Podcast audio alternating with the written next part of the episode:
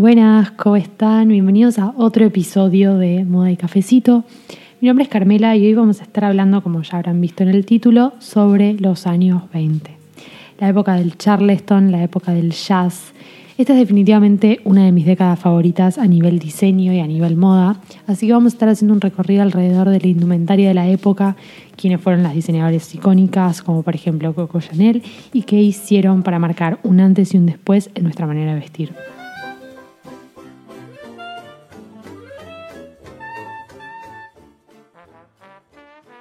Ubicándonos un poco en contexto, estamos en un momento post Primera Guerra Mundial, o sea, la, guerra, la Primera Guerra Mundial termina en 1919 y bueno, ya para 1920 empiezan los felices 20 y vamos a estar centrándonos más que nada en Estados Unidos, que es un lugar donde se están respirando aires de felicidad y alegría por esta guerra que se terminó. Además, Estados Unidos está en un momento de prosperidad económica altísimo, porque primero que salió vencedor de la guerra, arranquemos por ahí que no es menor, Segundo, mucho de la guerra no pasó en su territorio, o sea que las posibles pérdidas que podría llegar a tener no sucedieron. Y además él fue como que invirtió en la guerra, como que él le proporcionó a Europa eh, plata, armamento, eh, soldados. Y, y claro, Europa ahora está devastada y endeudada con Estados Unidos. Así que bueno, si vos sos una persona que vive en 1920 en Estados Unidos, probablemente sea toda alegría, felicidad, te querés ir de joda, sos multimillonario. Así que claramente hay de todo, pero bueno, digamos que en su mayoría la sociedad estaba bastante feliz y bien. Les cuento que si están en Spotify, esto es un video podcast, es decir, que pueden escucharlo en el formato podcast, pero ya que hablamos de muchas cosas a nivel visual, les hice un video donde cada vez que nombro algo, ya sea un estilo, una prenda o un diseñador, aparece la imagen para que ustedes se puedan guiar. Cuando nos imaginamos los años 20, a todos nos viene a la cabeza la estética del Gran Gatsby o de las chicas del cable. Por más que sea una pequeña referencia, la verdad es que es muy acertada porque creo yo que los años 20 son las décadas más fáciles de reconocer a nivel diseño y a nivel moda. ¿Y quiénes son las verdaderas protagonistas de eh, los felices 20? Son las mujeres jóvenes son las hijas de las mujeres de la década anterior de la Belle Époque que eh, empiezan como primero a eh, como tomar ciertos roles en la sociedad debido a las bajas masculinas que tiene, que tiene el mundo.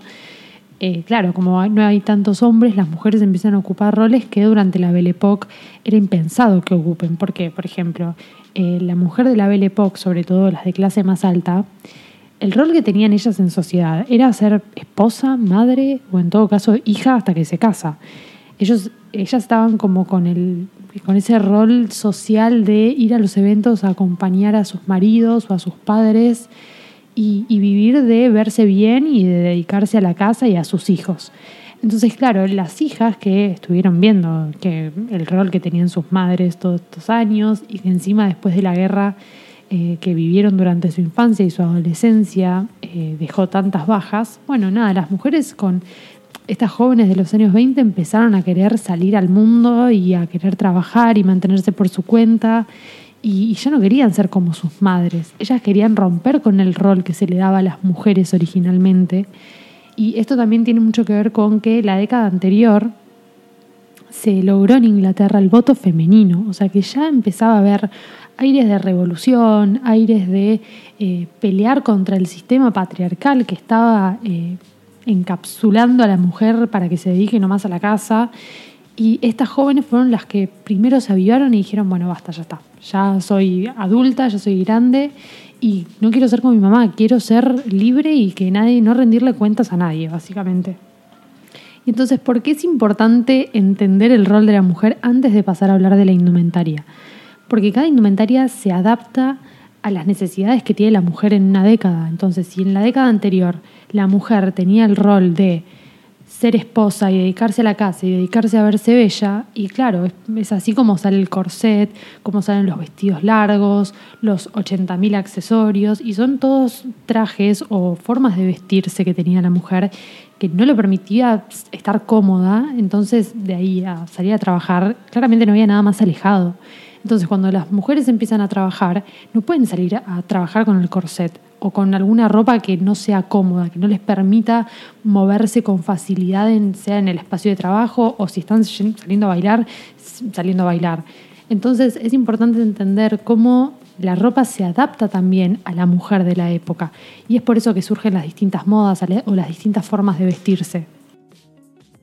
Así que bueno, la gran pregunta o en dónde nos vamos a meter ahora de lleno es cómo se vestía la mujer de los años 20. Primero que nada, el corset ya está vetado, ya como que está cancelado de esta década por lo que representaba el corset a nivel comodidad y segundo, porque era como una liberación simbólica también, era como la liberación del sistema patriarcal que oprimía o que estaba todo el tiempo encima de la mujer diciéndole cómo se tenía que ver o qué tenía que hacer. Entonces, claro, al eliminar el corset se elimina esa silueta reloj de arena tan propia de la Belle Époque. Siempre hablando desde el estereotipo que está impuesto por la sociedad, se sabe que la mujer es la que tiene las curvas y para poder verse más sexy supuestamente hay que acentuar esas curvas y el hombre, debido a su fisionomía, es el que tiene la silueta recta porque no tiene curvas. Entonces, claro, las mujeres empezaron a llevar la silueta más hacia lo recto, más que nada porque querían eliminar todo rasgo de femineidad del cuerpo. ¿Por qué? Porque ellas ahora tenían nuevos derechos o estaban ocupando un rol más masculino, si se quiere, en la sociedad. Entonces su indumentaria también venía acompañado de eso, estaban como pareciéndose un poco al hombre. Entonces empezaron a vestir con vestidos que eh, fueran hasta la rodilla, porque encima de eso se acortó el, largo modular de las prendas para poder eh, facilitar el movimiento. Y además usaban vestidos que, que el tiro, en vez de acentuar la cintura, que siempre era como la parte que se acentuaba del cuerpo de la mujer, estaba como en la primera cadera. Entonces vos veías a la mujer y parecía como si tuviera como si fuera un rectángulo, porque la silueta estaba totalmente rectificada. Durante el día las mujeres usaban estos vestidos o en su efecto polleras con camisas o suéteres hasta la cadera. Usaban sombreros llamados sombreros campana que tapaban casi la totalidad de la cabeza. Esto dejaba que solo la cara y unos pequeños mechones quedaran a la vista. Las mujeres se cortaron el pelo casi de manera masculina, se diría. Era un corte de pelo llamado bob que a eso sumándole el sombrero campana a veces hacía que ni se viera el pelo de la mujer. O sea, ya no era algo que capaz en un momento anterior se consideraba sexy tener el pelo largo. Es más, en la Belle Époque se usaban estos peinados que necesitaban gran cantidad de pelo para sostenerse. Bueno, ya ahora era todo lo opuesto. Fue una época donde el foco estaba más en el maquillaje, desde que el pelo se cortó y además de que estaba en el auge del cine mudo Recién en 1927 es la primera película sonora, el cantante de jazz. Entonces, claro, esto es como el teatro, donde lo que importa son las gesticulaciones y las facciones de los actores. Y estas se potencian a través del maquillaje. Entonces, las personas que iban al cine y veían gente muy maquillada, sobre todo en los ojos, eh, claro, después tomaban esa influencia y esa moda y se maquillaban en su día a día. Además, en 1922 se descubrió la tumba de Tutankamón, lo cual terminó de potenciar todo este maquillaje porque la gente empezó a maquillarse como los egipcios. Los vestidos que se usaban de noche eran también por encima de la rodilla, pero en ese caso se usaban con brillos, lentejuelas, bordados y flecos que se movían al bailar. Recordemos que las mujeres en esta época ya no querían tener escotes voluptuosos, querían como de vuelta salirse de todo lo que era femenino antes. Bueno, y ahora las zonas erógenas o las zonas que eran consideradas sexys eran las piernas, los brazos o inclusive la espalda. Pasaron de tener el escote adelante a tenerlo atrás. Estas mujeres eran consideradas flappers. Fue una época con muchísima actividad nocturna, con la llegada de la radio la música se popularizó y se democratizó. O sea, la música antes era como un privilegio o algo que solamente escuchaba la clase alta y en vivo. Ahora la música podía escucharse en cualquier momento y desde cualquier clase, la clase baja, la clase media, y eso trajo la evolución de muchos ritmos como el jazz, el charleston, el black bottom y hasta el tango. Sí, gracias a la radio Carlos Gardel llegó a conocerse en todo el mundo. Y todo esto también repercusionaba en la moda. Los zapatos que se pusieron de moda en la época eran los zapatos con los que se bailaba, los zapatos de tango o de charleston. Pero toda esta vida nocturna era clandestina. En el año 1919 se puso en vigencia la ley seca en todo Estados Unidos, por lo que quedaba terminantemente prohibido cualquier consumo, venta y manufactura de bebidas alcohólicas. Esto provocó los famosos speakeasy o bares ocultos donde se ingresaba diciendo una contraseña como en las películas obviamente esto no hizo que se dejara de consumir el alcohol por completo, pero sí hizo que disminuyera hasta la mitad de lo que solía consumirse. Ya hablamos de la flapper, pero también había otro estereotipo de la mujer de la época que se llamaba la garzón o la garzona en español, que la traducción sería como la chica chico. Volvemos a notar el parecido de la mujer al hombre, pero esta vez es mucho más evidente. Se le llamaba garzón a aquellas mujeres que usaban camisas de seda, pantalones y corbatas. Este término se popularizó gracias al libro La Garzón de Víctor Magritte. Una de las diseñadoras que ayudó a impulsar esta forma de vestir era Coco Chanel. A ella básicamente hay que dedicarle un episodio entero, pero si resumimos su obra durante esta década, podríamos decir que trajo una manera de vestir basado en la sobriedad y en la funcionalidad de las prendas. De ahí provienen el famoso trajecito Chanel o el pequeño vestidito negro, prendas que representan el ideal de lo que proponía Chanel tener una prenda versátil y clásica que se pueda usar en diversas ocasiones dependiendo de los accesorios que le pongas. Chanel era huérfana y de clase baja, y ella a la hora de vestirse no podía contar con un conjunto para cada ocasión, lo que sí pasaba con muchas otras mujeres, porque recordemos, los felices 20, una época de prosperidad económica, o sea, el lujo y la opulencia era moneda corriente en esa época. Y entonces de ahí sale la idea de poner el foco en prendas modernas pero sobrias, pero además en los accesorios, como ejemplo las perlas que son icónicas en su obra. Ella también puso de moda el jersey, que era un tejido que hasta ese momento solamente lo usaba la clase baja y destinada para prendas únicamente deportivas. Chanel hizo sacos, cardigans, polleras y remeras de esta materialidad, aportando comodidad y elegancia, simplificando la manera de vestir de las mujeres sin tener que proporcionar un outfit para cada ocasión o momento del día. Sus trajes eran característicos por ser de color blanco y negro o en ocasiones azul marino. Otra diseñadora que podemos destacar de la época es Madeleine Bionet. Ella inventó nada más y nada menos que el corte al bies y esto también un poco tiene que ver con la búsqueda de la comodidad hacia la indumentaria, porque ahora les voy a contar un poco qué quiere decir el corte al bies y cómo ayudaba en la vestimenta de la mujer. Si la tela es cuadrada, uno puede cortar la prenda en paralelo al eje vertical o al eje horizontal. Recuerden que si están en Spotify todo esto viene como con una parte de video para que estas explicaciones sean un poco más fáciles y no los pierdan el camino. Entonces, al cortarlo al bies, esto significa que lo cortas en forma diagonal. Sí, mucho más gasto de tela, pero esto lo que hacía era que le aportaba una mínima dosis de elasticidad a la tela que en realidad no se suele estirar, que es la tela plana. Y entonces eso hace que la tela caiga con más fluidez y sea un poco más cómoda la prenda.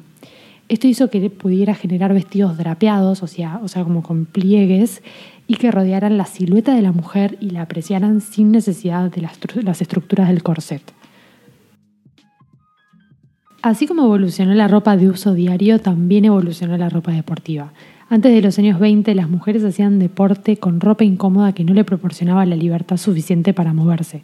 Básicamente hacían deporte con la misma ropa incómoda que usaban en todo momento. O sea, haciendo deporte con el corset. Sí, porque era literal la cuestión. Fue una búsqueda de la comodidad en muchos aspectos de la indumentaria de la mujer. Suzanne Lenglen fue un ícono en el tenis francés y fue una de las mujeres con más premios Roland Garros y una de las pioneras en dedicarse al tenis profesionalmente siendo mujer.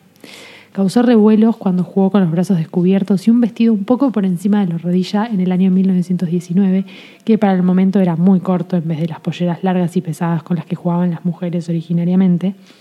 Llegó a tener una alianza con Jean Patou, un modista icónico del momento quien le confeccionaba los trajes con los que jugaba. El traje de baño evolucionó mucho en esta época también. Seguían siendo conservadores y de lana, pero pudieron acortarse y dejar a la vista una parte de la pierna que antes no se podía. Los cambios más abruptos vendrían más adelante con la inserción de la bikini.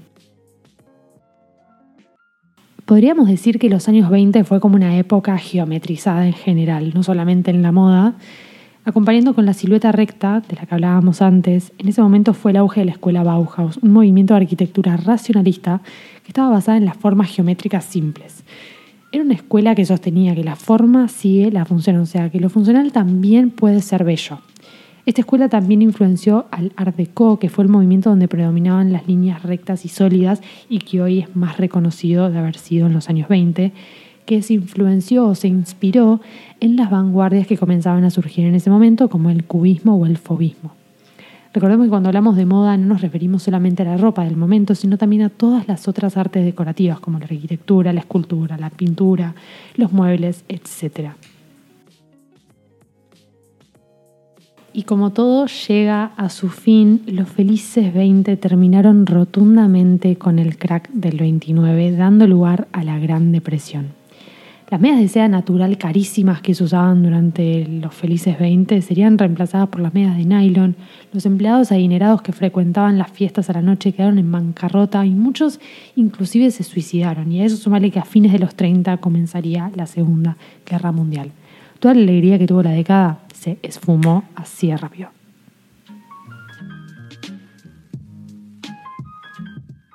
Si llegaste hasta acá, espero que te haya gustado, te caeme un montón. Te voy a dejar una pregunta en el box que acabo de descubrir que Spotify te da la posibilidad de poner preguntas en tu podcast. Así que bueno, yo te voy a hacer una pregunta, vos contestala si querés.